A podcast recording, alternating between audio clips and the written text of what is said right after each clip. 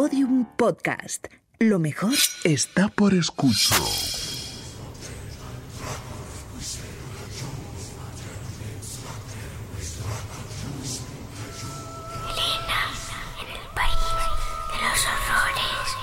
con Elena Merino en Podium Podcast.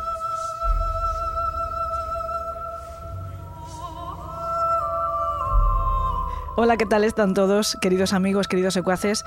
Hoy me siento especialmente pequeñita y eso que estoy rodeada de, de, muy buenos amigos y de personas a las que quiero muchísimo y desde el fondo de mi corazón.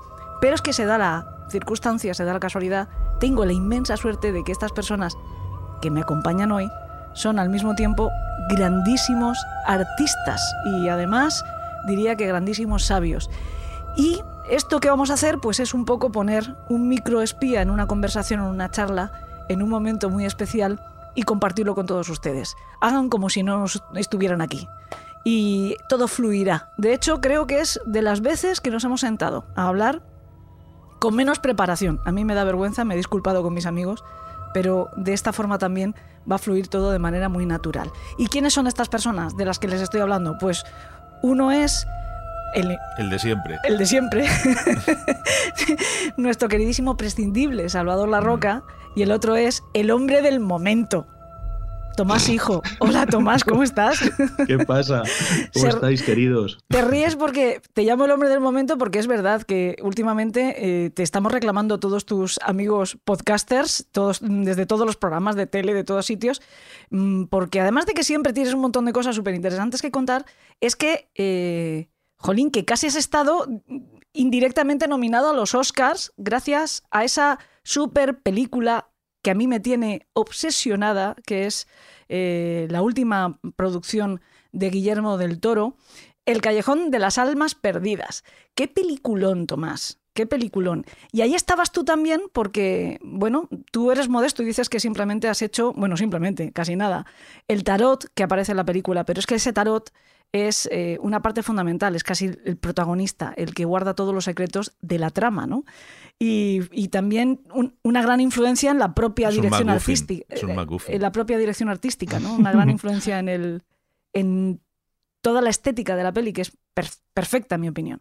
Sí, yo creo que es un, artefacto de, mucha, de mucho protagonismo en la peli, aunque la verdad es que lo iba a ser más en un principio, ¿no? La película, vamos, supongo que en la mesa de montaje, ya sabéis, se quedan muchas cosas. Mm. Y yo recuerdo páginas del guion relacionadas con el tarot que yo tenía y algunos elementos que al final no han aparecido, ¿no? Y que igual tenemos suerte y en un futuro aparecen en, una, en alguna edición extendida o algo. Pero lo cierto es que, que sí, que cuando me eh, llamó Guillermo, porque, bueno, fue una de estas cosas eh, épicas de que le pasaron algunas veces en la vida, que, bueno, él contactó directamente conmigo para el, para el proyecto y para invitarme a participar y en lugar de, bueno, pues que me escribieran del departamento de arte o la gente con la que después acabé trabajando, pues lo hizo él en persona, ¿no? Y me dijo, oye, ¿quieres diseñar unos props para la, un prop, para, que es como se llama esto en argot, ¿no? Para la peli. Yo iba en el coche Así como me salí por la cuneta. Que si te cuesta la vida a ti el prop. Claro, o sea, tú imagínate, me, salí ahí como en la puerta de un polideportivo entre unas verjas y tal. A Perdona, pero dime. y, y, nada, dice, sí, sí, de momento, en principio no me dijo lo que era, me dijo simplemente que iba a ser un prop principal. Dijo, es el prop principal de la película. Y la verdad es que, bueno, flipé muchísimo. Claro. Y sí que es cierto que, el, que el tarot eh, tiene mucha importancia en la historia. Si conocíais el, libro, también tiene mucha importancia en el libro y, tenía mucha importancia para el autor y, tiene mucha importancia para Guillermo y para mí. O sea, es un elemento como que, vincula un montón de cosas diferentes porque, bueno, de hecho, eh, si yo he hecho este trabajo es porque anteriormente ya había hecho Totarot con Guillermo, como sabéis. Sí. Y, bueno, pues al final era todo como una cosa que, encajaba tan perfectamente que me imagino que no tuvo más remedio el bueno del toro que acordarse de mí cuando, cuando quiso buscar a alguien para diseñar esto, ¿no? Para que te hagas una idea, ahora mismo yo estoy delante del pitoniso Salvador La Roca, que está con tu tarot del toro, que estoy por cortar y que me haga una tirada. A ver, a ver es que a, mí no me extraña, no me extraña nada, porque bueno, yo, yo conocí a Guillermo en Valencia hace bastantes años. Y, yo sé, y, creo que él nunca lo ha disimulado, que él es amante del, terror clásico, de, de los monstruos de la Universal, de todo la estética, pues así como muy oscura y tal. y que él es muy amante de, todo eso y no me extraña que siendo él quien dibuja también en muchas ocasiones, que, se haya interesado por tu trabajo porque es que tu trabajo lo tiene todo, o sea, es perfecto para lo que él hace. Y yo creo que sí. viendo este tarot del toro, el que tengo yo, que tú nos firmaste tan amablemente a Elena y a mí dedicado, la estética que tiene es fantástica. O sea, es, tiene ese punto medieval tan chulo, ¿no? Que tú le das que yo creo que en la película luce un montón.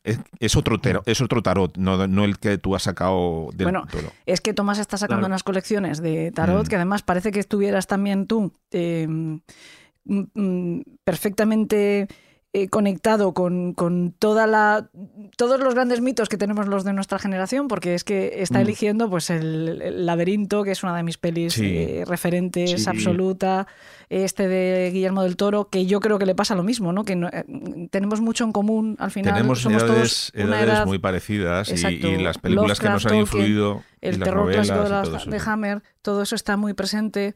Eh, pues está sacando una colección maravillosa de, de, tarots que mm, creo que hay, que coleccionar a Tomás Hijo. Te estás convirtiendo en un álbum de cromos, Tomás. Sí, un NFT viviente. A mí me vienen amigos que, que de repente te conocen.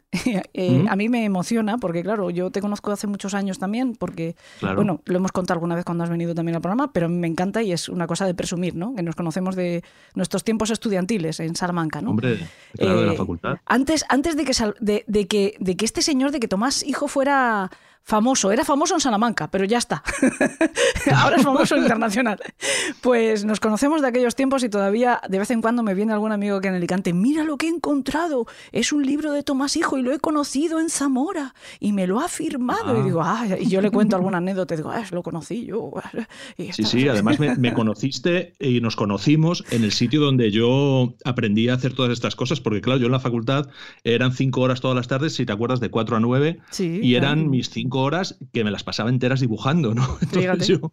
no hice bellas artes ni nada por el estilo. En este, vamos, me, he formado yo solo en, cuestiones artísticas, pero eso era, vamos, cuando iba a clase, que tampoco era siempre, pues yo me dedicaba a, a dibujar, porque como bien sabe Salva, una de las mejores cosas que tiene nuestro, nuestro oficio es que puedes estar atendiendo a, cualquier otro estímulo auditivo. Sí, hasta el teléfono. Eh, mientras dibujas, incluso de, forma más concentrada muchas veces que si no estuvieras dibujando, ¿no? Mm. Mm, Entonces, bueno, lo que pasa pues es que, ahora hago con los podcasts, con entre, mm. los, entre ellos el vuestro, pues antes lo hacía con los profesores, ¿no? O sea, sigo en el mismo esquema. Los demás hacíamos cuadraditos, ¿eh? Cuadraditos repetitivos. a los barquitos y esas cosas. dibujos de esquizofrénico. Yo, de todos los artistas, de todos los artistas que considero grandes, no ha habido ni uno solo que haya hecho formación académica de bellas artes. Con eso te lo digo todo también. ¿eh? eso es un, melón que, que, habría que, abrir, pero igual otro día. También te digo que eso también mm, se debe a que existe el don, ¿no? Se puede tener el don. Sí, pero que como para ejercer tuviéramos que tener titulación. Pero mira, luego Tomás ha sido profesor de bellas artes en la Facultad de Salamanca, que a mí eso me suena siempre muy bien. Y además que eh, estuve allí a, vosotros en una ocasión que fue una cosa gloriosa. Y lo pasamos bomba, además. Mm. Hombre, vaya que sí. Pero bueno, volviendo al tema de Guillermo del Toro, él te conocía ya antes, precisamente por este primer trabajo que hiciste, este tarot del Toro, que entiendo que también es porque tú admirabas el trabajo que él hacía.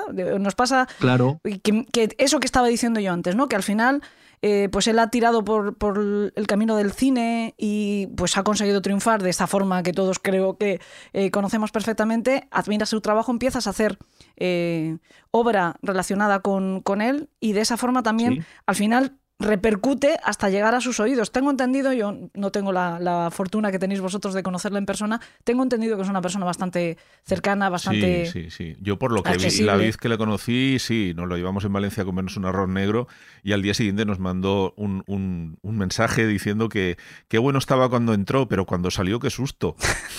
sí, ese es su rollo. Bueno, la, la, sensación, yo estuve con él, además que fue una cosa un poco rocambolesca. Fíjate, yo también comía arroz, pero yo estuve comiendo con él sushi en un japonés y además el, tipo pidió sushi de foie, que me pareció una perversión decadente absoluta y, que, estaba muy bueno, ¿no? Ah. Pero lo cierto es que es eh, uno de los nuestros totalmente, ¿no? La sensación que tienes en, un encuentro con este tipo, que yo he hablado con él varias veces, pero en persona solo una, vamos, que en aquella cena, y es la de estar con uno de los nuestros. O sea, yo me acuerdo que según nos sentamos allí en el restaurante, pues bueno, pues eh, empezamos a hablar de cómics, de terror, del tarot, del I Ching, de, yo qué sé, de Iker Jiménez, que él también es un seguidor ahí, es un escenario de pro, bueno, de un montón de cosas, pero de cosas desde muy universales y muy, digamos, que nos podrían conectar de una forma muy natural, como con cosas muy microscópicas, ¿no? Y lo que surgió de ahí, por ejemplo, fue hablar del tarot, que es una cosa que, a los dos nos gusta, ¿no? Y sobre el que tenemos además yo creo que una, percepción parecida. Y allí mismo en la, en la mesa, en la cena, o sea, surgió la idea en bloque, ¿no? Yo siempre lo cuento, ¿no? Que fue como, hostia, el tarot del toro, ¿no? O sea, yo de repente lo vi con el nombre, eh, con la caja, con la estética, todo concreto, vamos, súper claro. Y él dijo, órale, cabrón.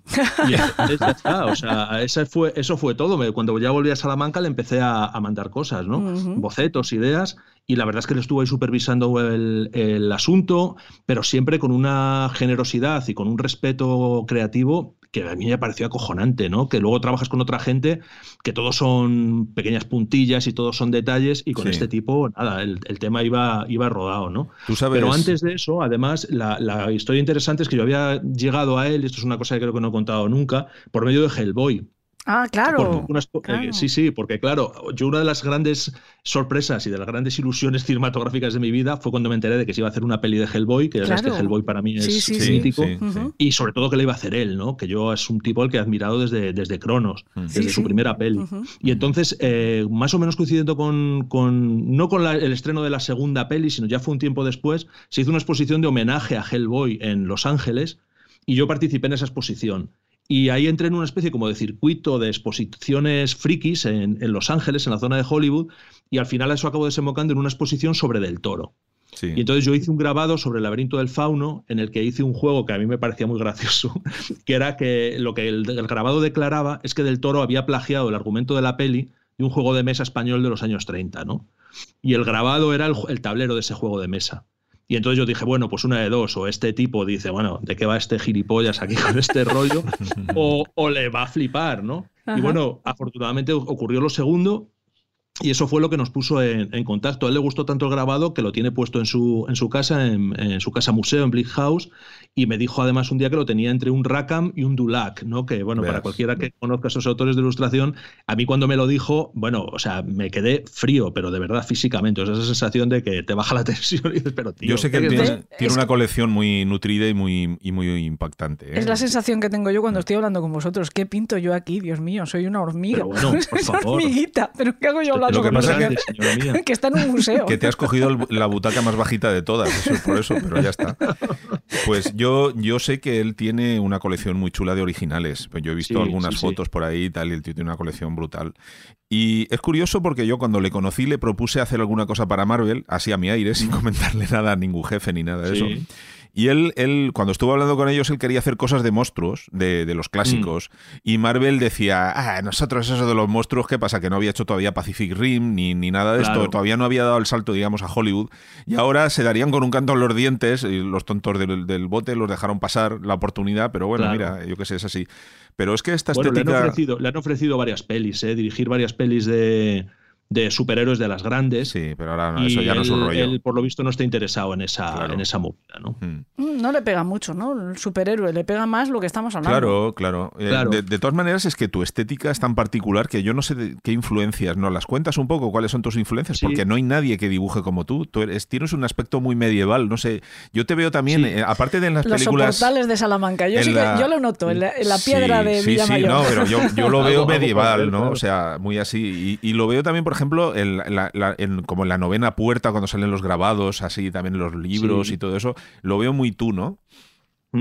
Bueno, yo creo que hay una cosa ahí fundamental que es eh, la influencia esta que estáis diciendo, que no es tanto medieval, aunque lo asociamos con rollos medievales, sino más bien ya renacentista, ¿no? Aunque tiene toda esa estética todavía, que es como un residuo que quedó ahí de la pintura medieval, en el grabado en madera y que eh, aguantó muchísimo tiempo, ¿no? Casi hasta el siglo XIX. Pero a mí me fascina todo el mundo del grabado, o sea, la verdad es que es un, un mundo que me alucina y cuanto más primitivo y más rudimentario, más me gusta. ¿no? Yo tengo algunos libros de, publicaciones baratas inglesas y españolas, de estas de, del Cantares de Ciego y tal, que todo eso me encanta y todo eso lógicamente está ahí. Y luego, yo lo que creo, y esto por ejemplo es una cosa que, eh, aunque volvamos a él, dijo el propio Guillermo, que hay un entronque ahí que es eh, una técnica muy antigua, con unos recursos gráficos muy antiguos, pero con un acercamiento que yo creo que es contemporáneo, ¿no? Y de hecho, yo creo que hay mucha influencia también en mi forma de dibujar de todos los diseñadores de personajes de Pixar, de Disney, de todo el mundo este del concept, eh, donde se utiliza un, acercamiento al dibujo muy dinámico, muy basado en la desproporción, en, en como ponerle a los personajes determinada personalidad solamente eh, jugando con sus formas, ¿no? Que es una cosa que me interesa mucho también. Sí, porque Entonces yo creo que hay algo ahí. De todo y lo luego, del cómic, por supuesto, o sea, sobre todo de Miñola, que es mi genio, mi ídolo, y el uso que hace del espacio, el uso que hace de la figura, de la narrativa, son todo cosas que me obsesionan, ¿no? Entonces yo creo que hay un poco de esa amalgama ahí, pero que todo queda un poco pues con ese barniz eh, digamos, retro o vintage, bueno, no, no me gustan estas palabras, anticuado, mejor dicho, rancio del, grabado, ¿vale? Eso sería, ¿no? O sea, con un montón de cosas modernas, pero con, ese, con esa pátina rancia que yo creo que es lo que, lo que da la gracia a la película, ¿no? Bueno, yo es que le voy a decir a Stan Lee que los, los, mejores artistas no inventan nada, que son grandes recicladores. Y, yo creo que, ya te decía antes, que yo todos los grandes autores que he conocido han sido un poco así. Gente que ha cogido de aquí, de allá y lo ha actualizado. Y, es lo, que tú haces también, ¿no? Yo veo un Yoda dibuja por ti, que yo qué sé, más, más moderno que puede ser un Yoda o un, o un, un Grogu o, uno de estos, lo dibujas tú y parece que sea uno part de, la, de la iglesia que está escrito debajo de un tríptico románico, yo qué sé, ¿no? La última encuesta que ha hecho en, en, Twitter o por ahí Tomás preguntando que por qué se declina, una de las opciones es un Mazinger medieval, que es una cosa que me encanta. Eso puede molar, porque yo soy un gran fan de Mazinger, ¿eh? Luego os lo enseño porque lo tengo aquí al lado, ya terminado el boceto. Ah, y, yo quiero ver eso. Y claro, pues es justo esa idea, ¿no? Además, quiero decir, en todo esto hay luego un planteamiento que también es medio teórico, ¿no? Porque a mí me gustan mucho darle vueltas a las cosas y tal. Y entonces me gusta mucho esa idea de, del, pues eso, del manuscrito encontrado, del palimpsesto, de la cosa anacrónica. Mm. Y entonces, siempre cuando hago cosas de estas, me gusta mucho meter ese tipo de juegos. Por ejemplo, cuando yo empecé a hacer cosas sobre Tolkien, a mí me, yo lo que quería es que pareciera que esas obras las había hecho un hobbit, ¿no? O sea, hay gente maravillosa como Alan Lee, como John Howe, que ilustran eso eh, con este especie de naturalismo moderno, ¿no? De nuestra época. Pero a mí lo que me gustaba era, yo no quiero que se vea Gandalf como es o como debería ser, sino como lo vería un hobbit, ¿no? O sea, que haya como una especie de, rollo ahí de lenguaje interesante. Este tema que os contaba de Guillermo del Toro, ¿no? Por ejemplo, de, hacer que esto era un juego medieval, esto, perdón, de los años 30. U otro grabado que hice también sobre Pacific Rim, pues era como las visiones de William, de Oxford, de no sé qué. Bueno, intentando siempre como que haya esta cosa posmoderna extraña de, falso documental, de documento desubicado, de opart, todo eso me mola mucho, me, estimula mucho creativamente y siempre trato de hacer cosas así, o sea que, vamos, está muy bien, muy bien pillado eso.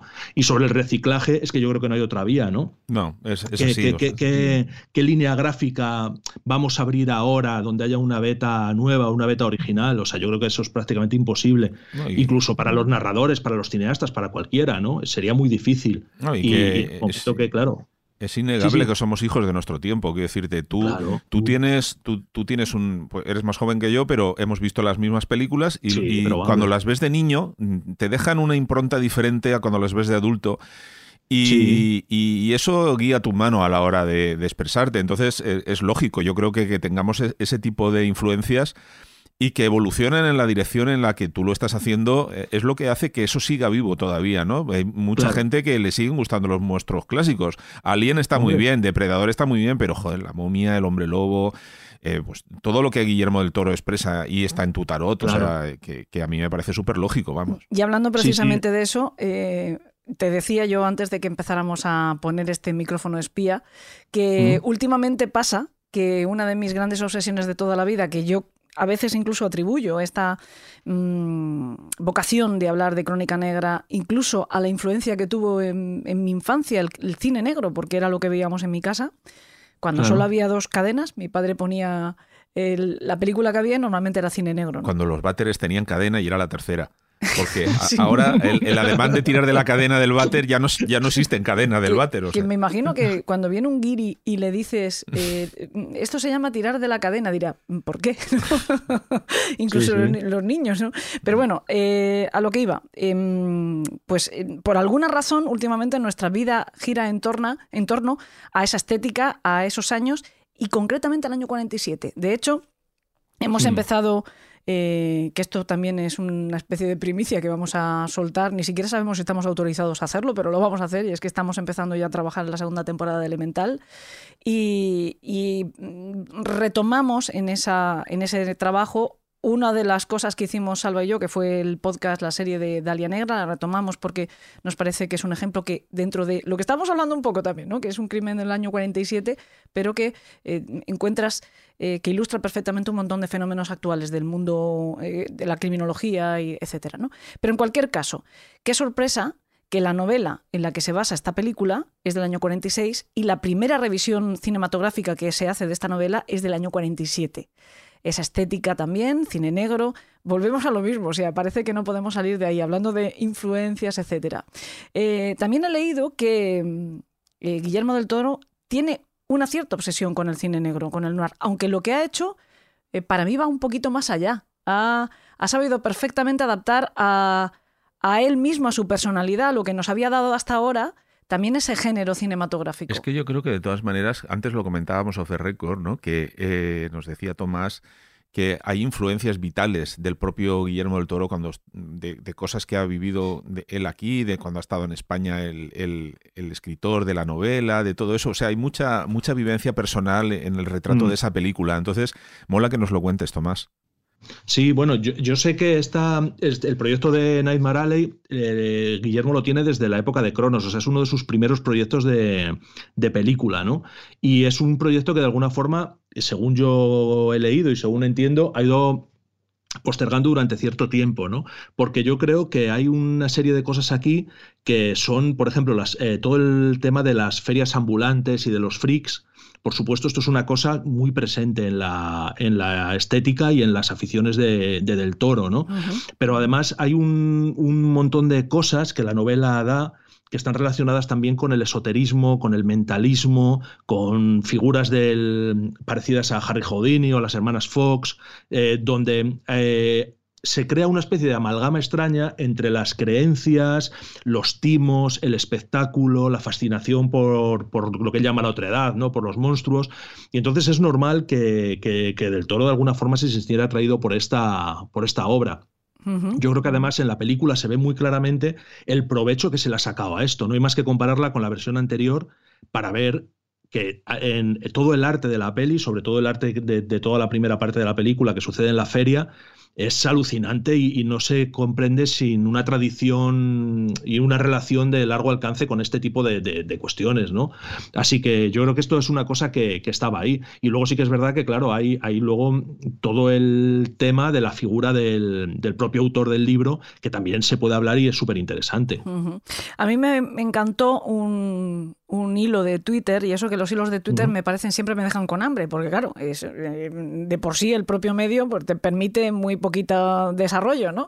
Pero hiciste tú un, hilo de Twitter que me picó inmediatamente, fue como el gusanito al final enganchado al, anzuelo, hablando precisamente de la simbología que aparece en ciertos elementos de esa película, que tienen que ver también con, con, el tarot que tú diseñaste, que tienen que ver también con el tarot anterior y que tienen que ver, de hecho, con la propia iconografía que ya había creado en películas anteriores Guillermo del Toro, ¿no? Con todo eso se vuelve a juntar aquí y, era fascinante ir, hablándolo, ¿no? O ir, o ir leyendo mm. ese hilo y, cómo se iba relacionando. Hablabas de, por un lado, de eh, la carta del ahorcado, del, arcano, del arcano del ahorcado, que tiene una presencia muy importante en la película. Hablabas también de Enoch, que efectivamente tiene también un poco el aspecto del ahorcado, que además es el arcano o la representación del arcano del ahorcado que eliges para el tarot del, toro, el, anterior.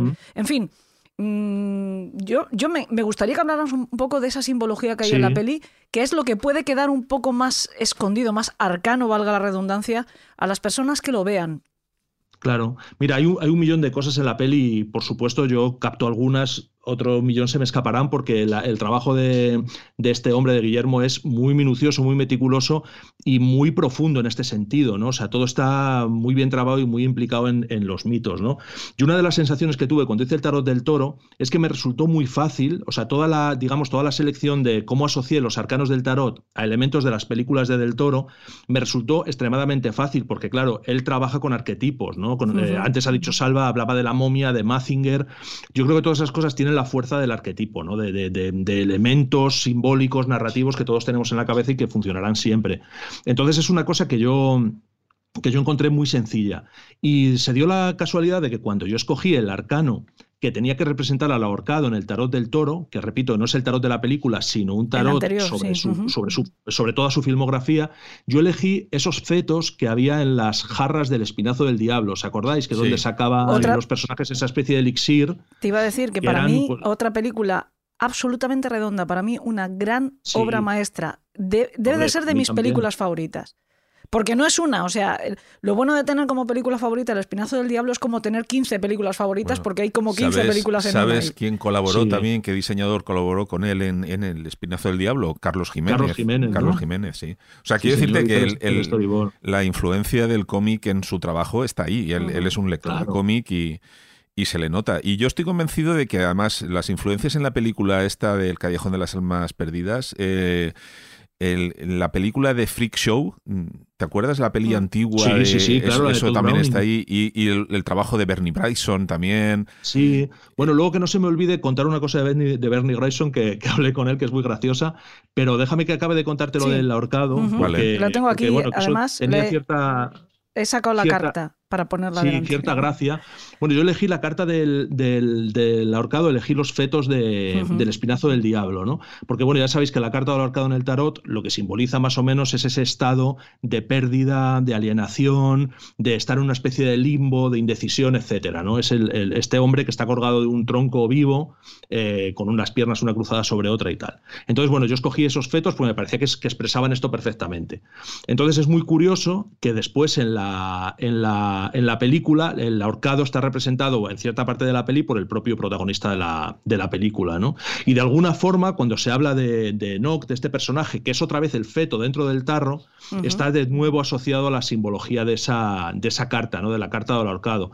Con lo cual yo me sentí muy satisfecho y muy orgulloso de que hubiera habido esa especie de giro, ¿no? De que yo había cogido algo de una película anterior para representar una cosa y él después la recupera también para representar lo mismo en otra peli, ¿no? Con lo cual fue un... Una retro, retroalimentación. interesante. Claro, y que demuestra sobre todo, yo creo que él no, no, no, no usó lo que yo había hecho de referencia en, ningún caso, pero simplemente hubo esa sincronicidad de estamos recurriendo a su, material, ¿no? Y cuando él ha tenido que recoger cosas de su material, ha llegado a la misma conclusión que había llegado yo cuando lo hice, ¿no? Pero en cualquier caso, la autoría es, es completamente suya. Bueno, pero, es una pasada. a mí me parece muy interesante, lo que me parece muy interesante es tu reflexión a la hora de elegir eh, con qué elementos de la iconografía de Guillermo del Toro eh, eh, representas los arcanos mayores del tarot que vas a dedicarle a él, ¿no? O qué vas a hacer con su propio trabajo. Yo estoy separándolos ahora mismo, estoy aquí barajando, tengo un lío importante en las no, pero Lo, ha dicho, lo ha dicho Tomás, los personajes que desarrolla Guillermo son clichés con patas. o sea, básicamente son, son, muy fáciles de reconocer a qué representan, ¿no? Y, y entonces eh, no, hay, no hay lugar a dudas. Eh, es que, ya te digo, yo veo perfectamente qué ideas le vienen a la cabeza y de hecho parece que la película más que en una novela, esté basada en darle, en, no sé, hoy en día sería darle vida al tarot este en concreto, ¿no? Es como cuando hacen una peli que se llama Ouija, que va sobre desarrollo de lo que pasa con la Ouija. Esta se podía haber llamado tarot perfectamente porque desarrolla mm, todos esos personajes, ¿no? Claro, la cuestión es que cuando hablamos así, eh, o sea, que yo entiendo por dónde, por dónde vas, cuando hablamos de clichés, ¿no? Parece que nos estamos refiriendo como una cosa más superficial. no, para nada, para nada, para nada. Lo, que, lo que sí que es cierto es que cuando hablamos de este tipo de clichés, entre comillas, o de arquetipos, es que luego, claro, todo esto tiene una profundidad en la tradición cultural, en la tradición esotérica, en la tradición misteriológica, como queramos decir, que te llevan súper lejos, ¿no? Entonces era, era, era muy fácil decir, bueno, eh, si tenemos el, por ejemplo, el, el fauno, eh, ¿cómo lo voy a utilizar? ¿no? O, a Hellboy, ¿no? O sea, Hellboy es el diablo, mm. eh, visto de una forma superficial, pero también puedes eh, como escarbar ahí y sacar un montón de cosas. Y es interesante en este sentido luego leer el libreto, el libreto que acompaña el tarot, porque ahí me lo pasé muy bien, lo cierto es que me volví loco y me involucré mucho con este trabajo para buscar ya no solamente que hubiera ese paralelismo entre la figura de la carta y el arcano clásico del tarot, sino que además en las lecturas y de forma narrativa todo funcionara y estuviera muy muy, bien eh, trabado, ¿no? Y lo cierto es que, claro, muchos tarotistas clásicos rechazan todo este tipo de tarots que no son ortodoxos. Pero sí que es verdad que me ha llegado la copla de alguna gente que sí que echa las cartas y que se dedican a esto, que han reconocido ese trabajo y a mí eso me ha llenado de satisfacción, ¿no? No solo complacer a los frikis y a los fans de Del Toro y a los amantes de la ilustración, sino que haya habido algunos tarotistas que hayan dicho, joder, esto está hecho con conciencia y está hecho con sentido. Es que es algo más que bonito, que decirte, no solamente se hace por las estampitas, se hace por los significados, es que el tarot, el, tarot es, un, es precisamente significado. Y, mm y, todo este trabajo que tú aportas es lo que hace, o sea, darle significado. Yo he dicho la palabra cliché porque me quería, me quería referir a que aporta características mm, que, son reconocibles, pero aún así es que hay un background muy potente detrás de todo esto. Vamos, que no es un tío que se haya leído un cuento de Poe o de Lovecraft, sino que se ha leído todo lo que hay sobre unas cosas y otras, ¿no? Y, lo que es más importante, ha reflexionado sobre ellas, ¿no? Sí, sí, claro. Ya te digo además lo ha hecho y lo ha hecho suyo, porque, porque luego este discurso mm, es, es, es, un discurso muy, muy bien trabado, ¿no? Porque este tío, además, no solamente es el resultado de sus pelis, es que hay que oír sus masterclasses que están todas en YouTube para ver cómo es una persona que esto no, para él no es un recurso estético ni un artefacto narrativo, ¿no? Es una vivencia personal y es algo, además, en lo que él cree muy firmemente, ¿no? Y que defiende. A mí me parece una, una pasada. Y una anécdota muy chula, que es eh, cuando a Cuarón le, le, pidieron que dirigiera la, la, la, de Harry Potter, la del prisionero de Azkaban, ¿no? Sí. Eh, eh, ¿Es Cuarón o es Iñárritu el que la dirige? Cuarón, ¿no? Yo creo que es Cuarón. Sí, yo creo que, es, que es, Cuarón, sí. Y que le dijo Cuarón del Toro, dice, joder, me han encargado una pinche película de un niño mago, no sé qué, no sé cuál. ¿no? Y el otro, y, del toro le dijo, vamos, no sé exactamente cuáles fueron las palabras, pero que se lo recriminó, como diciendo, pero tú, tío, ¿de qué vas? O sea, tú sabes lo que es eso, ¿no? O sea, a ti no te puede interesar J.K. Rowling, no te puede interesar Harry Potter una mierda, pero hay un tema ahí profundo, hay un tema interesante, y a mí me parece enternecedor que un tío como del toro le eche la bronca a Cuarón por negarse a dirigir Harry Potter, ¿no? o sea, que esto no es una, cosa impostada ni es una cosa falsa, sino que es una cosa que él vive. Yo, si, si vale, mm, como conclusión un poco de lo que estáis diciendo, la sensación que siempre he tenido al ver ciertas películas de Guillermo del Toro, lógicamente no todas, pero sí esta última, sí me pasó con El Espinazo del Diablo y me pasó tristemente con El laberinto de Fauno, que he de decir que considero que es una enorme película, una maravillosa película que juré que no volvería a ver. Pero y creo que, lo voy a, creo que lo voy a cumplir. Precisamente porque te llegó. Porque me destruyó directamente. o sea, no sabía lo que, lo que iba a ver y cuando la vi me destruyó esa película. Entonces, eh, lo que yo he visto en esas, por ejemplo, en esos tres ejemplos de película es reflexión. Una mm. reflexión muy, muy honda que además la cuenta de tal forma que te facilita a ti también llegar a ciertas conclusiones, que es lo que a mí me encanta del cine de Guillermo del Toro. A ver, que es, que todo, todo el background de este tipo de cultura eh, es mucho más amplia de lo que habitualmente se ve cuando ves unas cartas, ¿no? O sea, eh, entonces él lo explica en sus películas de alguna manera, ¿no? Te hace conocedor de que detrás de todo eso hay un mundo entero, ¿no? Todo, todo un nuevo mundo de, de, cosas distintas a las que tú habitualmente tienes en tu vida y que conviven casi que con, con nuestras vidas normales, ¿no? Yo hace, hace tiempo un amigo mío me contaba también que le gustaban todos estos temas, me contaba una historia en donde había una carta un tarot mágico que era eh, un tarot en donde había una carta más y era la carta que certificaba que la, lo que contaban el resto de cartas, esta, esta lo, lo, podía asegurar como darlo por bueno, ¿no? Porque tú cuando haces tiradas de cartas, etcétera, etcétera, haces una interpretación de esas cartas, ¿no? Pues esa, ese tarot que tenía carta extra, lo que hacía era que aseveraba que la tirada era definitivamente tu destino, ¿no? Y es que el tarot tiene un montón de, posibilidades, o sea, es, es, como una radio al, al, al, mundo del oculto, ¿no? De alguna manera, ¿no? Bueno, ya sabéis que, lo, que lo llaman el eh, liber mutus, ¿no? El libro mudo. Mm. porque es un, un, libro hecho en imágenes. Yo, fijaos, si soy sincero, y esto sé que le va a decepcionar a algunos, no creo mucho en, o, no creo nada en las capacidades adivinatorias del tarot, o sea, en el tarot como objeto, digamos, mágico, ¿no? Pero sí que creo que es una herramienta simbólica de una potencia acojonante, ¿no? Y que en el momento que tú empiezas a, desplegar esas imágenes, están tan bien trabadas, están tan bien concebidas, arrojan tanto significado que es fácil para ti construir en tu cabeza eh, pensamientos o, historias o hipótesis o, tendencias que no verías sin su ayuda, ¿no? Entonces yo creo que eso es una pasada. Yo he echado las cartas muchas veces, tuve una temporada que me encantaba, sin creer mucho en ello, pero claro, e, en el momento que empiezan a aparecer esas figuras con ese arte tan potente, con esa cantidad de significados, todo lo que puedas inventar sobre ellas de alguna forma te, atañe, ¿no? Te afecta, te toca cosas que son cercanas.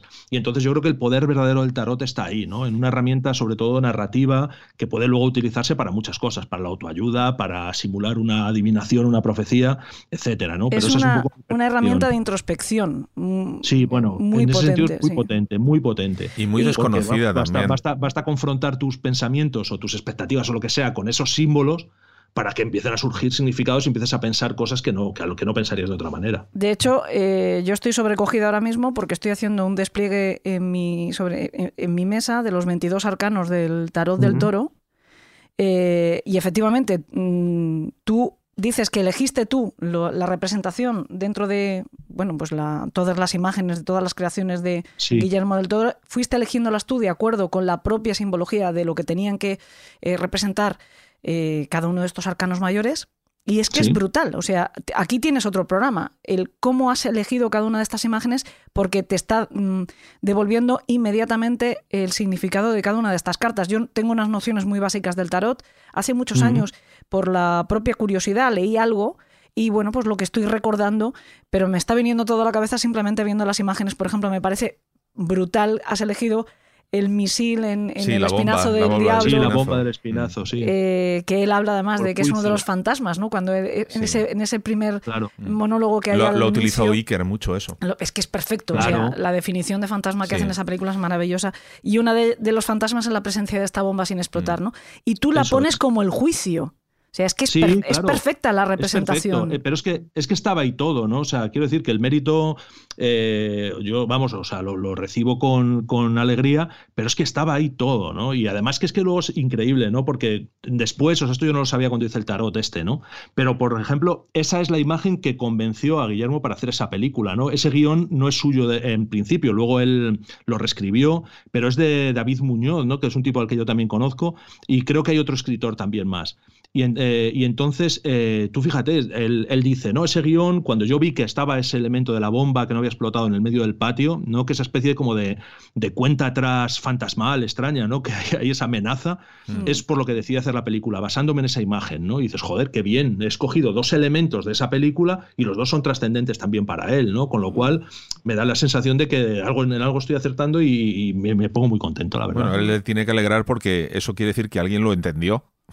Sí. Porque es que normalmente, normalmente cuando tú ves un tarot en, pantalla en, la, en, en, las películas y tal, si ves el ahorcado y ves la muerte, sabes que es chungo. claro. y, aquí hay mucho más, ¿no? Detrás de todo esto. Yo te doy la enhorabuena por ese trabajazo que has hecho. Gracias. Y además me encanta que mi tarot me lo mandaras besado y todo, porque me lo dijiste. Sí, sí, a ti, vamos, y estuve haciendo genuflexiones media hora para que te llegaran las vibraciones de, admiración. Eh, hay otra historia también bastante curiosa y a mí he de confesar que me ha parecido hasta divertida, porque leyendo un poco la biografía tampoco una biografía mm, muy sesuda, directamente en mm. Wikipedia del autor de la novela en la que se basa esta película del Callejón de las Almas Perdidas. Al final de la historia llegamos al salseo y, el que me dices, el pronto. y, me pareció una, casualidad que como que em, redondea el círculo completamente, que de alguna forma muy indirecta, pero bueno, pues también tiene que ver con Tolkien, ¿no? Que es algo que yo voy a relacionar siempre en mi corazón con Tomás, porque yo también soy muy aficionada a Tolkien y él lo es también, ha trabajado muchísimo eh, con, con, El Señor de los Anillos, etcétera, y es otra de las cosas que tenemos en común, ¿no? Y sí, siempre... hay una cosa, una cosa aquí de primicia, que el próximo tarot es el tarot del Señor de los Anillos, que sale después del verano. ¿Ves? ¿Ves? Es que hay que coleccionar. A Tomás hay que coleccionar. Vamos a tener que poner una estantería de taros tuyos. Sí. Claro, sí, sí, sí. A ver, tengo, sí, sí, tengo que descansar un poco de tarots, pero bueno, en fin. Sí, sí, pero está ahí Tolkien. Hay que montar Tolkien una y- consulta, hay que montar una consulta. Y solamente echar tarot de Tomás. Le tendrás- Bueno, de hecho, de hecho ya me han invitado a un par de congresos de tarotistas y tal, y he declinado la invitación muy amablemente porque, claro, no sé qué pinto ahí, ¿no? Eh, entre gente que esto lo vive de otra manera. Pero Si, bueno, fin. con Tolkien puedes tener problemas de copyright y de derechos, yo te aconsejo que hagas un tarot de Tintín. Sí. Ay, pues, buf, buf, buf. Que vamos, el- cuando salgas a comprar el pan o a llevar a tus chiquillos al colegio, te estarán esperando los abogados en la puerta, como a todo el mundo que ya, dibuja algo bueno, de sí, Tintín. sí. sí. Te- Tengo, tengo, tengo alguna noticia sobre el tema de amigos que fabrican miniaturas y bueno, Sí, sí, sí. sí. Bueno, el caso es que este, este hombre, el autor de esta novela, tiene también una biografía curiosa que tiene que ver Sí. con España, tiene que ver con nuestro país Mucho. y mucho. Mucho, mucho. De hecho, la idea para la película se le, la, la recibió, ¿no? No Iba a decir que se le ocurrió, pero no se le ocurrió porque se la ocurrieron, ¿no? Sí. Aquí en, en España. Él estuvo en la novela, como tú bien has dicho, es del año 46. Bueno, sal, se publica en el año 46, él la escribe como a partir del año 40, creo. Y la idea embrionaria de la peli, perdón, de la novela, los que hayan visto la peli la conocerán, es la de este individuo que aparece al principio de la película, súper degradado, ¿no? Que aquí se llama el monstruo y que en inglés original se llama The Geek, The Geek ¿no? Y este es un tipo que, que está metido en un pozo, en una feria, y el feriante cobra entradas para que la gente vea un espectáculo de máxima degradación. Y esta máxima degradación, pues es un tío que está, pues eso, en un pozo con serpientes, revolcándose en sus propios excrementos, en su propio vómito, y le hacen ejecutar todo tipo de acciones humillantes. La más espectacular es lanzarle un pollo vivo y hacer que lo decapite con los dientes y se lo coma ahí en caliente, ¿no? Y esto se conseguía, eh, al parecer, por, eh, pues eso, cogiendo un individuo que estuviera en un grado de alcoholismo extremo y obligándole a hacer esas acciones a cambio de un trago, ¿no? Porque eso es una cosa que en la peli no está tan presente, pero en la novela el papel del alcohol es preponderante, ¿no? Y es uno de los grandes temas que vertebran toda la novela. Bueno, entre otras cosas, porque idea- el autor, este hombre, por cierto, no hemos dicho el, nombre de, Sí, de él, que es William, Lindsay Lindsay Gresham. Gresham, eh, eh, él era alcohólico también. Tenía Sí, él tuvo, tuvo muchos, problemas, de ese tipo y de otros y de otras índoles que, que luego sí que podemos tocar. Sí, sí. Pero vamos, él era un tío que sí que le daba al alpiste cosa fina. Y esa historia se la contaron aquí en Valencia. Fíjate, él estaba en, en, en las, en una brigada de, de voluntarios eh, que se pusieron al servicio de la República. Cuando Sí, la brigadas Civil- internacionales, ¿no? Él era del Partido Creo que era la- Comunista, el además. batallón Lincoln o la brigada Lincoln Sí, o algo así. ¿no? Ahora no, no sé si es brigada, batallón o. Batallón o Abraham. Lincoln. Vale, pues este tío estaba aquí como médico de campaña. Y, eh, y parece ser que estaba en un bar poniéndose fino, como era su costumbre, con un tal Doc Holiday o Halliday, no me digáis que no es un nombre ya prometedor. y este tipo le contó la historia esta de- del geek, ¿no? del monstruo. Hay que decir que, que el Gresham ya tenía una experiencia bastante grande en todo el tema de ferias, de magia. Él había sido como una especie de prestidigitador aficionado. Él había vivido una temporada en Nueva York y había frecuentado mucho Coney Island y todas las atracciones que allá había. Y era un tema que a él ya le gustaba, ¿no? Pero dice él que cuando él conoció esa historia, se quedó tan impresionado que no tuvo más remedio que escribir algo para poder eh, soltarla, ¿no? Para poder librarse de ella. Y a mí me parece que hay una cosa aquí muy interesante que es, eh, eh, bueno, el hecho de que le afectara tanto esta idea, ¿no? Que yo creo que es una idea terrible, pero que, que te llega a sesionar de tal manera, puede que haya incluso una pizca de destino ahí, ¿no? O sea, que tú veas que, que realmente puedes acabar así, ¿no? Y de hecho él es un tipo que acabó bastante mal.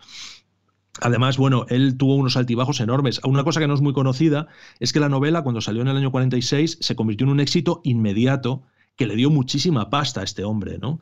Y además que cuando compraron la- los derechos para la película, yo ahora no recuerdo la cifra, pero bueno, lo que él cobró fue una auténtica 60.000. barbaridad. 60.000 60.000 dólares, pero estamos hablando del año 46. Eso, de Es las 60 una mil dólares de las antiguas, pe- de las antiguas pesetas. ¿no? Y, bueno, eh, el tipo, por lo visto, se compró una casa de 14 habitaciones, ¿no? En las afueras de Nueva York en aquel momento. Luego su estrella iba a declinar muchísimo, ¿no? Y, bueno, y este tío aparte, otra cosa que se ve mucho, muy claramente en la película era, son las preocupaciones espirituales, ¿no? Este tipo, eh, como atestigua también que estuviera aquí con, con las brigadas internacionales, era un marxista convencido, un ateo militante al principio, pero luego se, y aquí es donde empieza a asomar Tolkien, se casó con una mujer y, entre los dos empezaron a leer a C.S. Lewis, al autor de las Crónicas de Narnia, y se convirtieron pues, en bastante fans de este, de este escritor, y de hecho la mujer terminó convirtiéndose al catolicismo después de leer a, C.S. Lewis. ¿no? Luego este tipo estuvo, fíjate, en la cienciología, eh, de la que renegó rápidamente, eh, hizo meditación, hizo, creo que tuvo contactos con el budismo. O sea, era una búsqueda desesperada de sentido, de espiritualidad, todo mezclado con alcohol, todo mezclado con violencia, con infidelidades a sus mujeres, o sea, era un elemento de cuidado, ¿no? Pero siempre muy preocupado por estas cuestiones espirituales. El caso es que esta mujer de la que he hablado antes, y aquí es donde llegamos a Tolkien, pues como digo, era muy fan, muy fan de C.S. Lewis, empezó a cartearse con él y al final, ya cuando el matrimonio de estos dos estaba bastante mal, pues se fueron a visitar a C.S. Lewis al Reino Unido y la mujer ya decidió quedarse allí. ¿No? Y, se quedó con, con C.S. Luis, creo que con un hijo ya y embarazada de otro, y al final, pues, por, se acabó enterando Gresham por correspondencia de que esta mujer pues, le dejaba para casarse con el propio C.S. Luis, ¿no? con, con, el de las crónicas de Narnia. Así que, bueno, estoy casi, casi seguro de que la, la ex mujer de Gresham conoció a Tolkien, ¿no? Allí en algún. Conoció a Tolkien. y de, hecho, yo tenía entendido que, que la eh, amistad enorme que había entre Luis y, Tolkien se había resquebrajado en algún momento de la vida y que tenía que ver con, el tema religioso, porque Tolkien era católico, eh, pero además mm, muy practicante y muy mm, acérrimo, no, no, fanático exactamente, pero bueno, sí muy acérrimo. Lewis era un cristiano eh, practicante también, además toda su obra está muy marcada, muy influenciada por, por el tema del cristianismo. Y mm, justo esa boda es lo que abre brecha en esa amistad. Porque Tolkien ah, no la aprobó nunca. no lo sabía. Tolkien no, lo aprobó. Eh, eh, Lewis era anglicano, por lo tanto se podía casar con una mujer divorciada.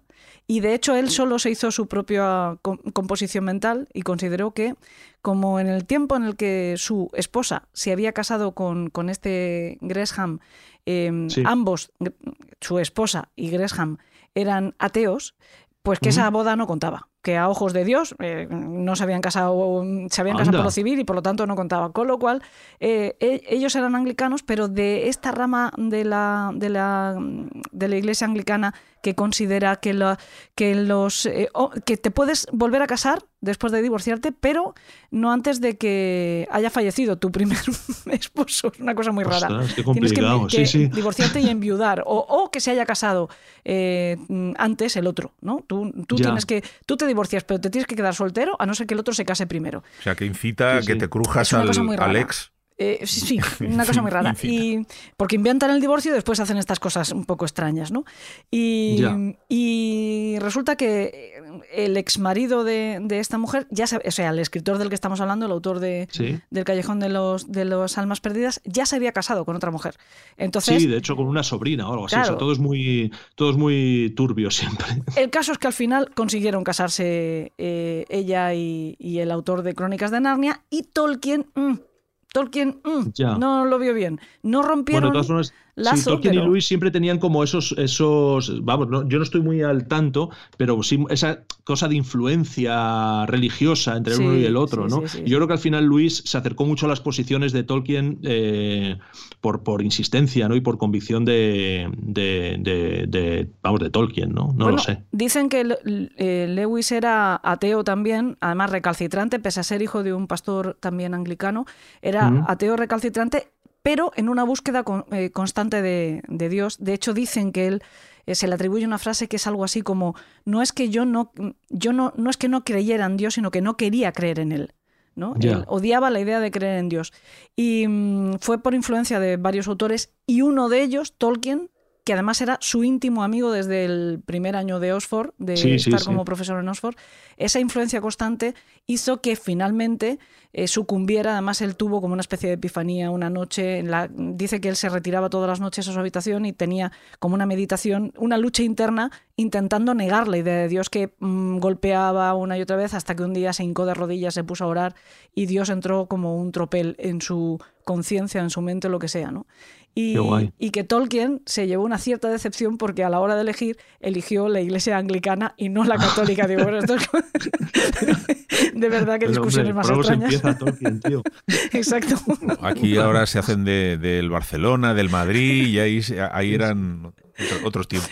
Pero me hace gracia todas, yo me las imagino porque además ellos tenían este eh, club que este, me recuerda también a mis viejos tiempos de universitaria, que yo al fin y al cabo lo que hacía era imitar a todos estos porque me gustaban mucho, ¿no? Y bueno, pues yo tenía mi club de los marineros muertos, que todavía mantengo, y ellos tenían el club este... los Inklings. Inklings, efectivamente. Y era un club para hablar de literatura, filosofía y religión. Yo hablaba de terror. Que es también un poco mi religión, ¿eh? Claro, claro. Pero en fin, pues ese era el salseo al que yo llegué. Digo, mira, si está aquí Tolkien también, tenía que estar. Sí, sí, sí. Al final, tres grados de separación, ¿no? Sí, es cierto, es cierto. Oye, que te has quedado antes pendiente de contarme la anécdota esa de Bernie Wrightson, porque para, Mí, para mí es uno de los autores que más me han gustado como lector y recomiendo vivamente que que le echen un ojo al su Frankenstein, a las ilustraciones de la novela de Frankenstein. Yo no sé cuántas veces he regalado esa adaptación ilustrada por él porque me parece brutal. Yo soy una de ellas. Tengo la suerte de que me la regalara a mí también. Sí, no, esto es que eh, al, estar hablando de Del Toro y, mencionar tú a Bernie Wrightson, hmm. me acordé de una de las. y hablando de su colección de originales pues él, eh, una de las cosas que me contó en, aquella cena es que tenía, o sea, yo no sé exactamente cuántos, cuántos ilustraciones ahora mismo tiene el Frankenstein de Wrightson. Pues debe ser unas 15 o, eso, o 20 12 o 15, no lo sé. Bueno, pues eso, que me decía, bueno, que él había conseguido ya muchísimas, ¿no? De mm. ellas, o sea, debe tener la mayoría o casi todas los originales de Wrightson de, esa edición, ¿no?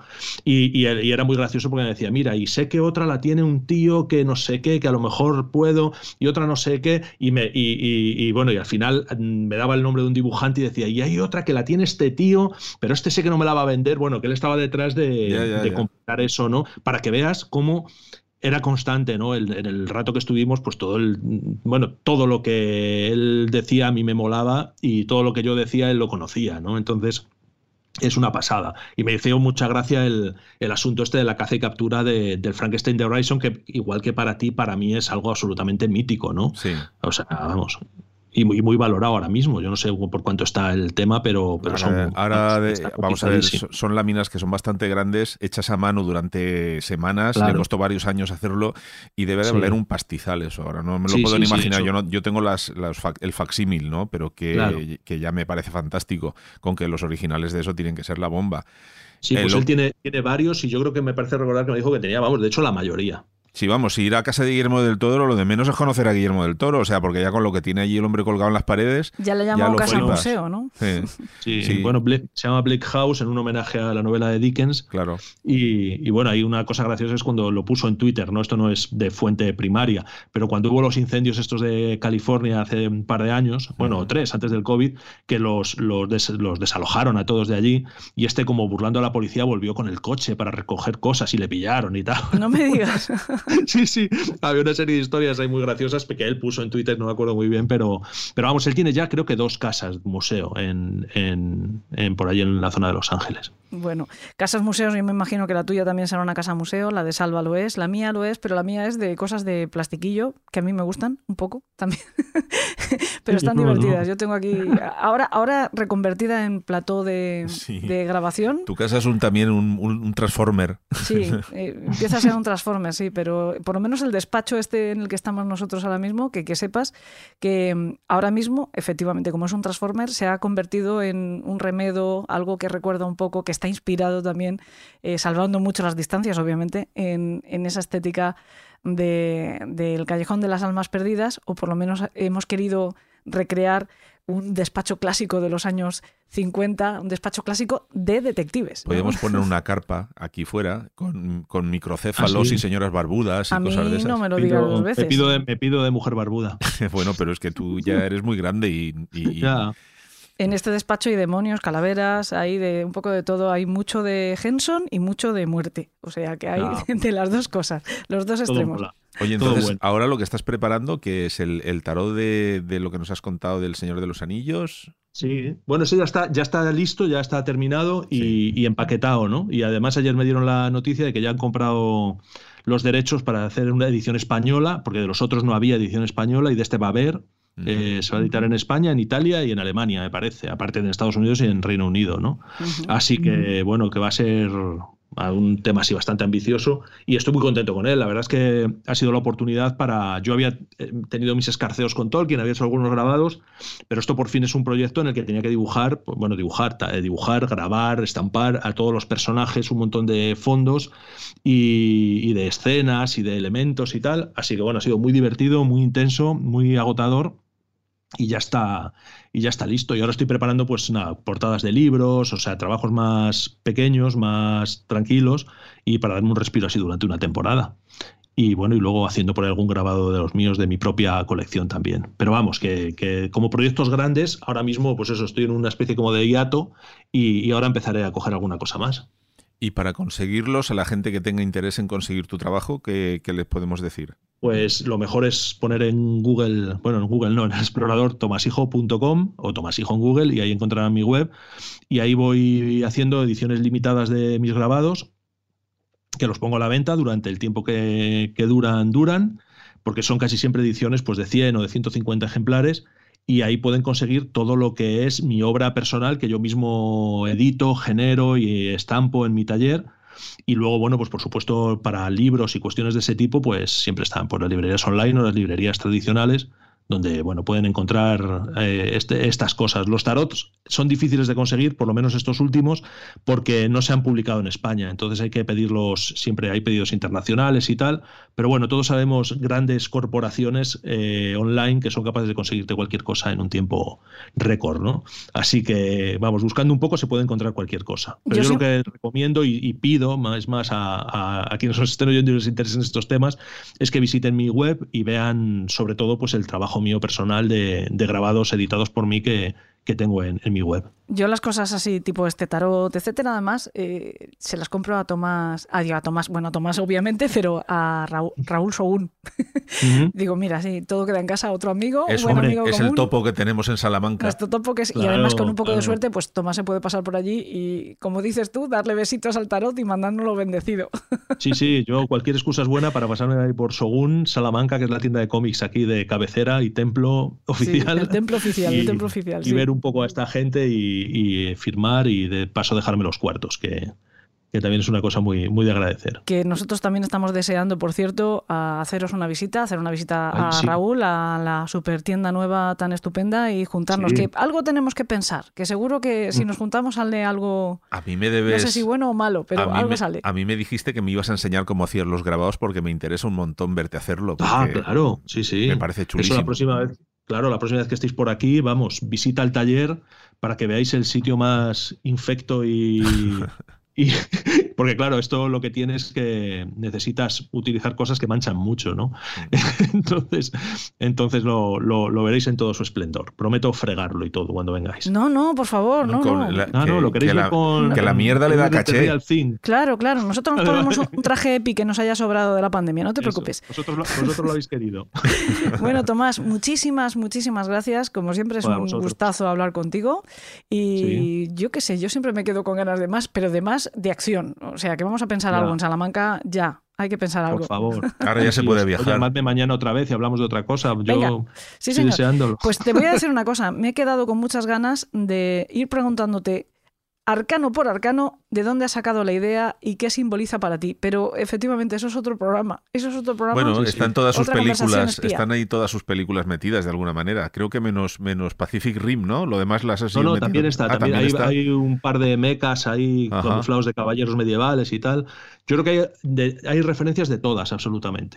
Sí, pero bueno, yo menos quiero, esta última, claro, que no había salido todavía. Hay algunas que son muy fáciles de entender porque ha elegido Tomás esa representación. Por ejemplo, tengo delante eh, Los Amantes y está pues eh, la forma del agua, ¿no? El, hombre pez este con, la chica. Pero hay otras que me, mosquean más, ¿no? Y me gustaría. Pero bueno, ya tenemos otra conversación ahí. También para poner microespía. Tomás, lo dicho, un abrazo enorme que se te quiere con el corazón. Y aquí lo mismo digo, aquí se os adora. Venga, chicos. Muchas gracias. Un abrazo enorme. Hasta luego.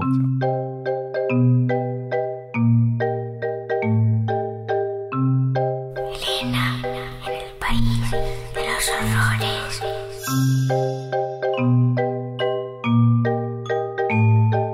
Qué disfrute de verdad poder estar con estos dos genios que lo más grande que tienen no es su talento, pese a que es absolutamente incomparable con ninguna otra persona del mundo, cada uno en su estilo, sino que lo más grande que tienen tanto el genio Salvador La Roca como el genio Tomás Hijo es su corazón. Y eso lo sabemos muy bien quienes tenemos el privilegio, la fortuna y el honor de contar con su amistad. Menudo tesoro. Y seguimos con genialidad, seguimos con talento y menuda suerte la mía porque es de otro buen amigo. Ya saben ustedes que cuando llega este momento del programa solemos pasarnos por el Club de los Marineros Muertos. Y si alguien encarna como nadie el espíritu noir de esta sección, en sus escritos es Alex Cardoso. Sus cuentos son puro, puritito cine negro. Y como muestra este que se titula El pistolero de la 313.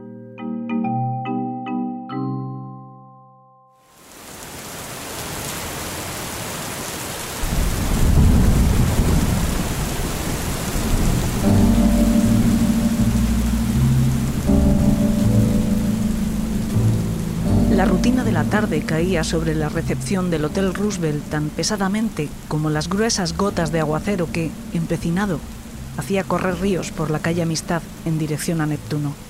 Transcurría la penúltima semana del mes de diciembre de 1950 y los comercios de La Habana parecían hormigueros con tanta gente entrando y saliendo, colapsando las aceras y entradas, arremolinadas en las vidrieras, ultimando, con ritmo festivo, los preparativos navideños.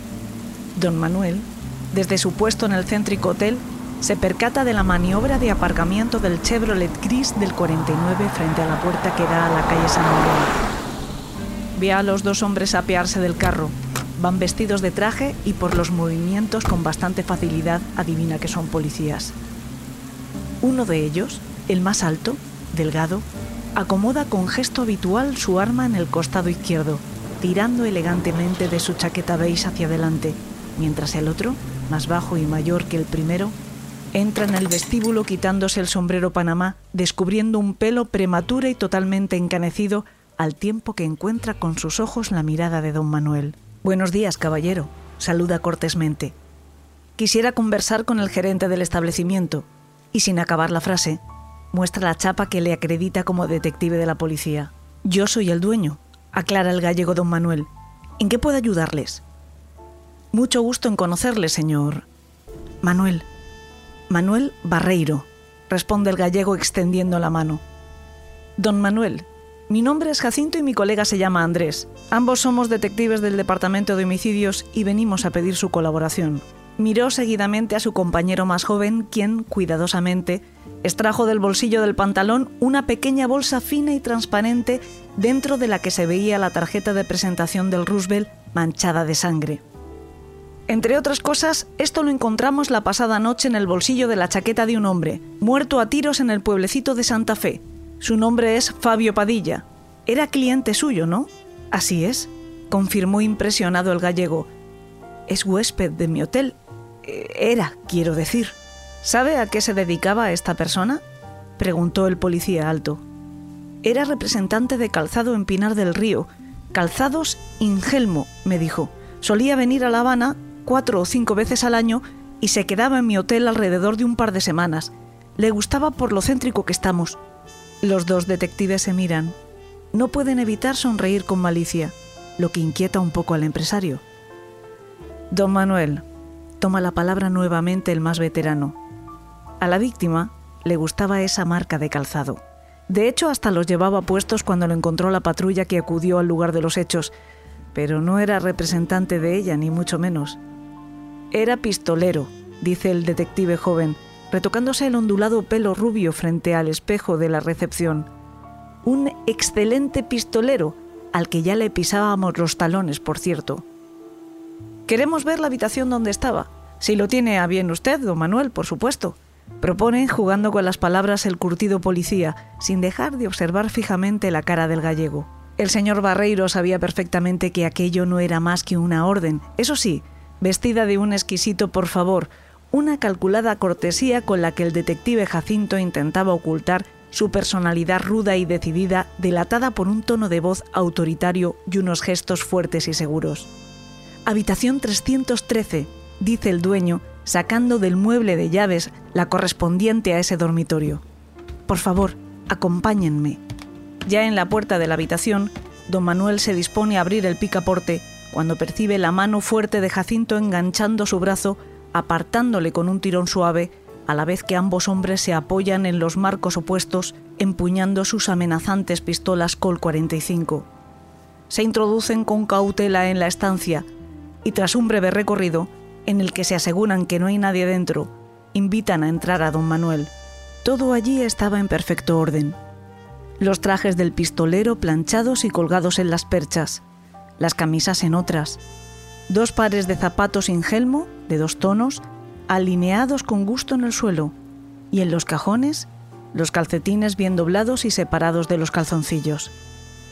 En la cómoda tenía dos cinturones de cuero, un par de yugos para las camisas con forma de pistolas cruzadas, así como un grueso anillo de compromiso de oro, además de una pequeña libreta de notas que los policías se apresuraron a leer y guardar. En la entrada colgaba del perchero un sombrero panamá casi igual al del detective Jacinto. ¿Cómo se le nota a este su paso por la armada? dijo Andrés mientras se observaba el pelo nuevamente en el espejo del baño. Vaya orden que tenía en la habitación. Diez años en la Marina siempre marcan de alguna manera, Andrés, dijo Jacinto. Pero cuatro en la prisión, donde estuvo después, dejan una huella permanente. Acto seguido, Volviéndose al gallego le pidió, Don Manuel, sería un detalle que guardase las pertenencias de este hombre y se las enviase a su familia a Pinar del Río. Tenga la dirección. Y extrayendo un pequeño papel en el que estaba anotada, lo dejó sobre la cama, ahora deshecha por el registro. Lo haré claro, respondió don Manuel. Tengo una dirección suya en la carpeta del hotel, pero quizás sea tan falsa como su supuesta profesión. Téngalo por seguro, don Manuel, dijo el jefe de los dos policías. El hombre evitaba dejar rastro tras de sí. Como está viendo, no llevaba puesto ni el anillo de compromiso para que no supiesen que estaba casado y tenía familia. Todo un profesional. Pena que no hubiese sido agente del orden en lugar del criminal en el que se convirtió. ¿Puedo saber las circunstancias de su muerte? Aparte de que lo tirotearon, claro. Fabio Padilla venía a La Habana para ejecutar encargos que le mandaba gente de mucho dinero, le contó Jacinto.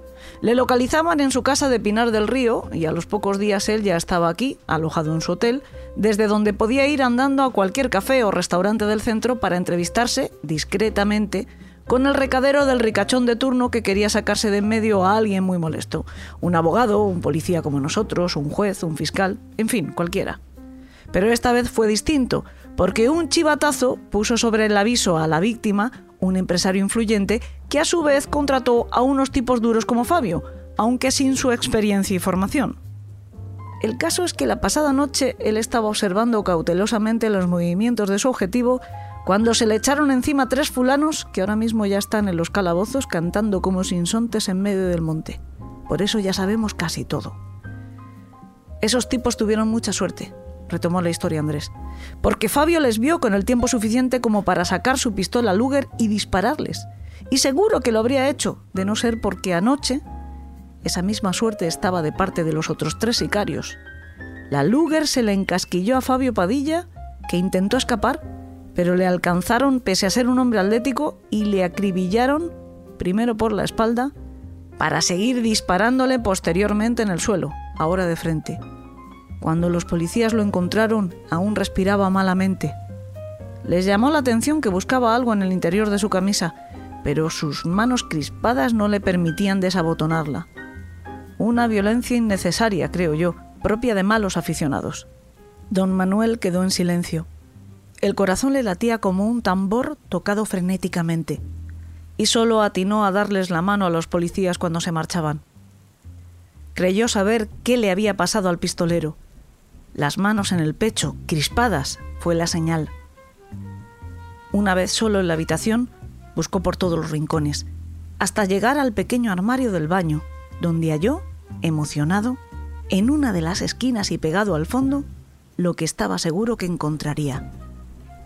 Recuerda ahora como una de las mañanas antes del día en el que le mataron, estaba desayunando el pistolero en el hotel cuando, entre los botones de la camisa, don Manuel pudo ver el reflejo de un colgante de plata con forma de pez brillando con los rayos del sol que, fragmentados en colores diversos, atravesaban los vitrales del salón.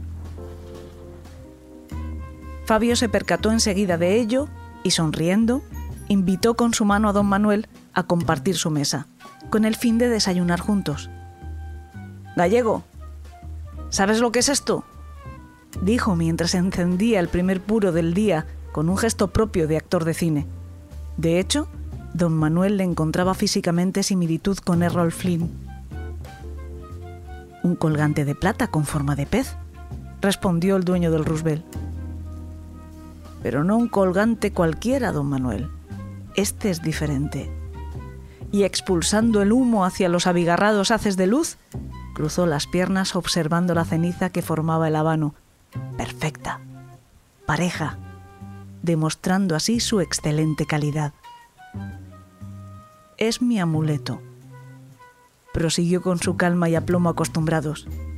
Me lo cargó un reconocido santero hace años y gracias a él siempre he navegado por esta vida con mucha suerte.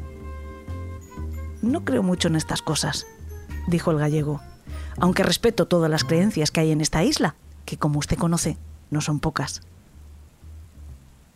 Y ahora mismo, mientras el aguacero se deja sentir con más fuerza en la calle, don Manuel contempla entre sus dedos la cadena y el pez de plata, y se da cuenta de que hay un detalle que escapa al atestado de la policía, algo que ningún juez va a decir jamás un acontecimiento que pudo haber provocado el fatídico final del frío ejecutor y que él ahora sabe, como sabe también con certeza que no lo podrá contar nunca a nadie. Imagina a Fabio Padilla cuando salió del hotel el día de su muerte, olvidando ponerse su resguardo, el que tanta protección y suerte le había dado. Y esa fría noche, cuando se percató de las tres sombras que se le acercaban a saltos de felino, sacó su Luger y apuntando al primero de ellos, apretó el gatillo sin que se produjese el disparo. Amartilló el arma nuevamente, accionando otra vez el disparador, pero el mecanismo se había atascado. Fue la primera y única vez que aquella magnífica pistola le fallaba. Su instinto de escapar le hizo correr hacia su coche cuando sintió la primera bala, que feroz como un cruel insecto de fuego se le metió velozmente en el pulmón, llegando rápidamente las siguientes como un enjambre encolerizado, entrando ya por toda su espalda. Abatido sobre el asfalto, se giró para verles las caras a aquellos matones de tres al cuarto, mientras con sus manos agarrotadas buscaba dentro de la camisa el pez, el eterno guardián de su vida su ángel de la guarda, al que no halló como siempre colgando de su cuello, para conseguir que su arma funcionase como un reloj y le librase del trance. Sintió, eso sí, más proyectiles entrándole por el pecho y el largo e inacabable sonido de las sirenas de perseguidoras que se acercaban. Luego más tiros, gritos y los empañados rostros de dos policías que le miraban hasta que los párpados, pesados como sábanas mojadas, cayeron por fin definitivamente. Don Manuel seguía de pie, contemplando el amuleto, cuando entre el apretado silencio de la habitación y el sonido del intenso diluvio que persistía más allá de las paredes del Roosevelt, reconoció aquella voz familiar que dijo, ahora es suyo.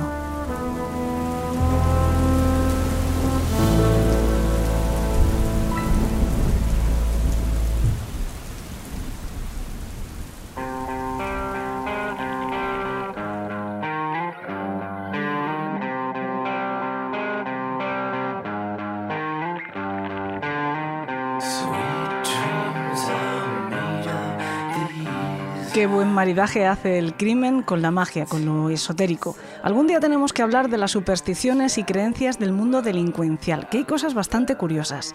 Si lo piensan bien, en esto del crimen también se está siempre a vueltas con el destino, por más que esté revestido de ciencia. Pero siempre se está por demostrar si el criminal nació así o se hizo. Si fue por voluntad propia lo que hizo o fue una fuerza ajena la que le obligó a hacerlo.